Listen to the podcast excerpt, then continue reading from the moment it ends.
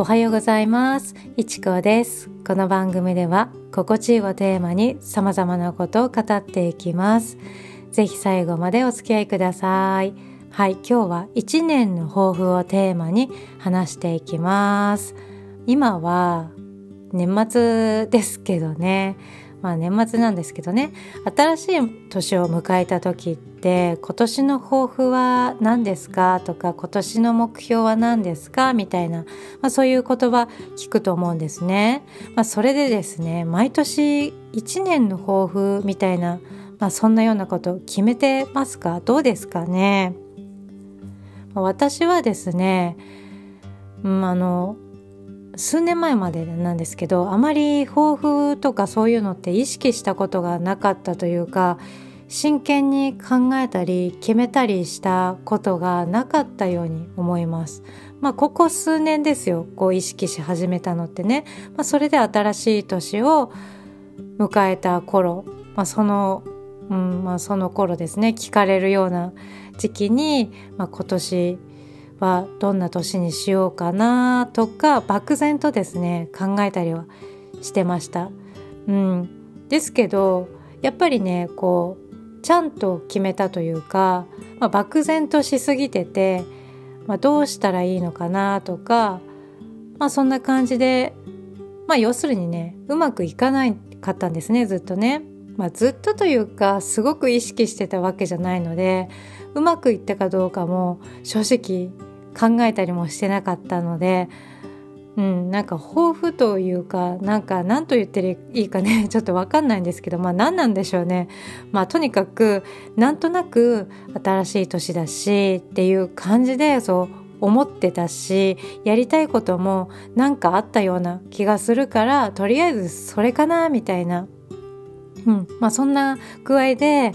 まあ、寝て起きたら忘れそうな内容だしね そういうのって、うん、抱負と抱負と言っていいのかもわからないし決め方自体にもなんかもうそれ自体にも意味があるのかとちょっと疑問に思ったりしたんですね。そうそれで、まあ、それからはですねなんかもうちょっとねパッとしないものかなと思ったりして、うん、あの年が明けてからじゃなくもっと前にちょっといろいろね考えたり、まあ、思いを巡らせたりみたいな、まあ、そんな風になったんですよね。まあ、それってなんか自分は本当にこれがしたいのかなとかこれでいいのかなとかちょっとねそういう風に思い始めたのがきっかけなんですね。まあ数年ここ数年なんですよ本当にね。まあ、それでこの早くに考え始めるっていうのが意外といいなと思ったんですよ。新しい年になってから新しい年をね迎えてから考えるよりも年が明ける例えば今ですね今考え始めてもしできるなら抱負とか目標とかやりたいことなんかを今決める今設定してしまった方がなんかねこうそのそこに向けてですね向かいやすくなるとか、まあ、スタートがしやすくなる気がします。うん、私はそう感じましたね。まあ焦る必要はないと思うんですよ。無理やりこう何かやりたいことを決めるとかっていうのもちょっとそれは違うと思うのでそれぞれのペースでもちろんいいと思うんですけどね、うん、年が明けたからといって、まあ、全てがガラリとね変わるわけじゃないじゃないですか。31日と大晦日と1日元旦が全然別の空気が流れるっていうわけじゃないと思ってるので、まあ、現実的な話なんですけど、まあ、こう時の流れは、まあ、そのまま流れていってるだけなので別にいつ決めたっていいと思ってるんですよ私はね。だから今決めて今からスタートさせたって全然いいんじゃないかなと思ってます。まあ、3月3月じゃない31日大晦日1日だとやっぱり気分は変わりますけど実際はこうガラリとは変わってはいないですよね現実的にはね。そうだからやっぱりね新しい年1月も、まあ、今12月ですけど過ぎ去っていく12月もうもう続いてますからね、まあ、だから12月から考えてそしてそれをね実行し始める実践していったって全然いいわけですよねっていう考えなんですよね私はね。というかこう年末になってくるとふとね今年1年どうだったかなとか振り返りの時期になったりもすると思うので、まあ、その時に、まあ、今年できなかったことだったり来年したいなと思ったり、まあ、そういうふうに考えたりする方がなんかね私はですけど合ってるかなって思ったんですよね。はい、まあ、ちょっとね気は早いような気もしますけど、まあ、今年1年をもう振り返ったりしてますそして来年はどういうどんな感じで軌道修正をするのかとかまた新たなことに挑戦したいなと思うこともあるしどうしていこうかなとかまあそういう、うん、ところ楽しく考えられるようになったかなと思います。うん、なんかねやっぱりやっつけで決めたり なんか聞かれたから何か適当に答えるみたいなのはやっぱりねそうなるとそれを本当にやろうと思えるかどうかっていうのもなんか微妙ですしね。実際すぐ忘れちゃうんですよ。うん。まあ、かっこいいこと言ってますけど抱負って言ってもね私の抱負っていうのは別に全然大したものじゃないんですよね。そう。大したものじゃないです。生活の中で思うこともそうだし、まあ、自分の考え方とかねそういうのが、まあ、メインになります。まあ、やりたいこととかももちろんそうですけど、うんまあ、時にはねあそこに今年は行きたいなとか、まあ、あんなことをやってみたいとか、まあ、そういうのもありますけど自分の感覚の変化、まあ、そういうところを変化させていく自分の感覚を変化させるっていうそういう感じの抱負が私には多い気がしてますね。うん、で抱負のね中でなんか代表的なものとかちょっとあるかなと思うんですけどやっぱりね仕事の内容とかが多いのかなって思います。あとは趣味ですね趣味のこととかもこうやりたいこと始めたいこともそうだと思いますし自分を高めるために何か学び始めるとか、まあ、趣味の学びもありますし仕事につながる学びもあるしまあ、自分自身を高めるようなね学びをしたいとか資格を取りたいとか、まあ、そういうのもね豊富にねよくあるよくあるってねちょっと言い方変ですけど、まあ、そういうふうに決める方も多いかなと思うんですね。あとは健康維持を目的としたねダイエットもそうだし、うんまあそれ健康維持だけじゃないダイエットもねなんかなんかそこなんかそこね限定した意味がちょっと分かんないですけど健康維持のためのダイエットも健康維持のための散歩とかウォーキングとかまあそういうのも頑張るぞみたいなねそういうのもねあるかなと思うのでまあいろいろあると思うんですよね。うんまあ、ちなみにですけど私の今年の抱負は、うん、達成できそうなんですよ。うん、あとね今年残りわずかとなってますけどもう達成できたと言えるかなと思ってます、まあ、小さなことなんです。本当に私の抱負っていうのは。だから叶いやすいっていうのもあると思うんです、うん、やっぱりねある程度叶いやすいというか達成しやすいっていうね。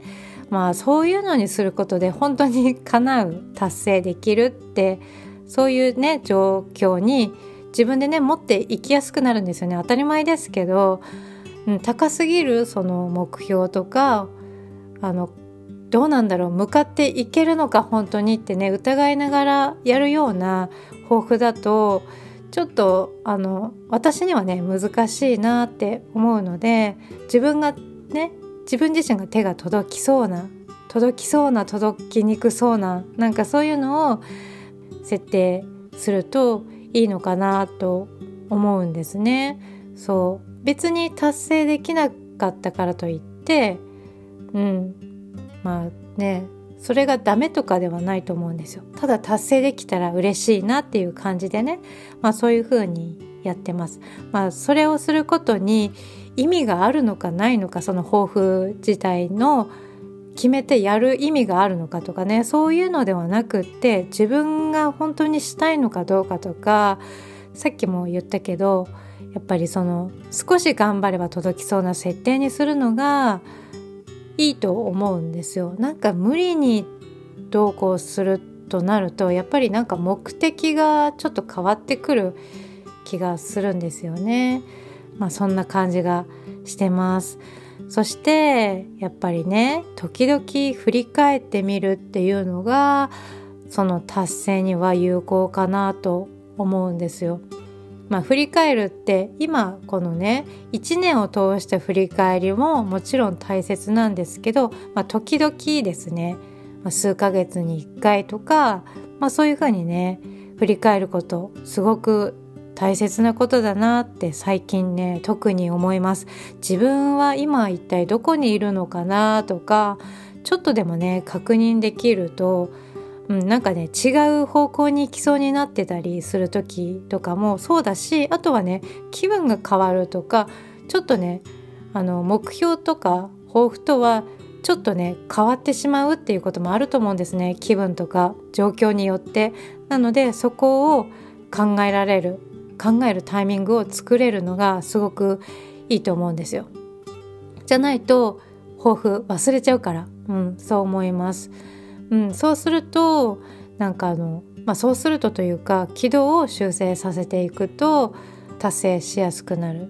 かなと思います。うん、まあそんなねこと言ってますけどね、まあ、大層なこと言ってますけどこれがね当たり前に皆さんがやってることだったりするのかなってちょっと思いながらね、まあ、思うんですけどね。だけど気づくのがちょっと私遅かったかもしれないですけどその部分に。ですけどですけどです。気づけてよかったってね。そう思うことにしてます。うん、気づけなかったより気づけてよかった。遅くてもそう思います。私の一つの抱負。まあさっきも言った私の叶いそうって言ったね。その抱負なんですけど、まあ、目標みたいなそういうのなんですけどそれはね何かというとね継続させるっていうねそれだったんです。継続をさせるが私の今年の抱負での一つでした、まあ、それで私はとにかく長続きできない、うん、そして秋っぽいっていうその自分にもうね呆れてたんですよずっと。で今年こそはと何度も考えながらいたんですね。うん、ま、毎年というよりもいつもそう思ってたんです。そうそれで今年はこうやりたい継続何かを継続させたいっていうねそういうふうにこう決めました。うんまあ、そんな感じでさっきもね、まあ、言ったけど、うん、きっと達成になりますね。はいまあ、こんなこと言っててね 達成できなかったらちょっとおいおいって感じなので、まあ、この辺にしておきます。まあ、そのね継続させたことは何かっていうと音声配信なんですよ。そう音声配信を継続させることができました今日まで。うん、今日まで配信を音声配信をね継続することができました本当に。うん、私にしてはすごい進歩なんですね。でこのポッドキャストを始めたのは8月からなんですけど実はねその前からですねスタンド FM っていうね別のプラットフォームがあるんですけどそちらの方で配信をしてたんですねでそのスタンド FM からの配信は今年の1月からスタートさせたので音声配信のねあのこの配信自体続けてるのはもう1年になるんですね来年の1月で1年になるので、まあ、このままいくと達成っていうことになるので、まあ、本当に私としてはね奇跡だなと思うしすごく嬉しいです。はいまだ1年経ってないですけどもうすぐ1年っていうことで、うん、今年を振り返ってなんか奇跡的だなとちょっと思います。うん配信内容のクオリティに関しては今回はね多めに見ます 多めに見ることとしてなんとかこう続けるっていうね、まあ、自分の新たな習慣を身につけることができたかなと思います。うん、ポッドキャストは8月から始めたのでまだまだですけどそちらもね続けていこうって来年の抱負ですね、まあ、そういうふうに考えてます。はい。まあ、そんな感じで、うん、来年のね新たな抱負を今まさに考えてるとこです。その音声配信もこの継続をさらに継続させるっていうところももちろんそうなんですけどね。そう。まだ考え始めたところというかね振り返ったりしてましてうんまあその継続することに関しては引き続きやっていきますし、まあ、それ自体はねむしろ永遠のテーマかなと思うので私自身のねテーマだとも言えるんですけど他にもいろいろやっぱりやってみたいことだったりあるので、まあ、その辺もいろいろこれからまだちょっと考えていきたいなと思ってます。あとはこう聞いてくれてる方聞いてくださってる方に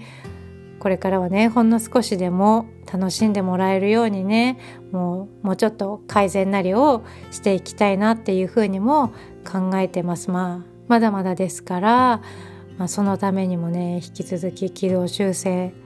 をしながらねそしてねまずは自分が飽きないようにですねそして楽しく続けられるようにいろいろ工夫をしてやっていきたいなって思っています。はいということで今日は1年の抱負をテーマに話していきました。いかがだったでしょうか？早いうちに抱負を決めている方ね。実は多そうな気がしてます。うん。きっと多いと思うんですよ。来年の抱負もう決まってますか？達成のために来年も一日一日を大切に過ごしましょう。ちょっとね気が早いかもしれないですけど。はい。そんな感じで今日も最後まで聞いてくれてどうもありがとうございます。また次回の配信でお会いしましょう。いちこでした。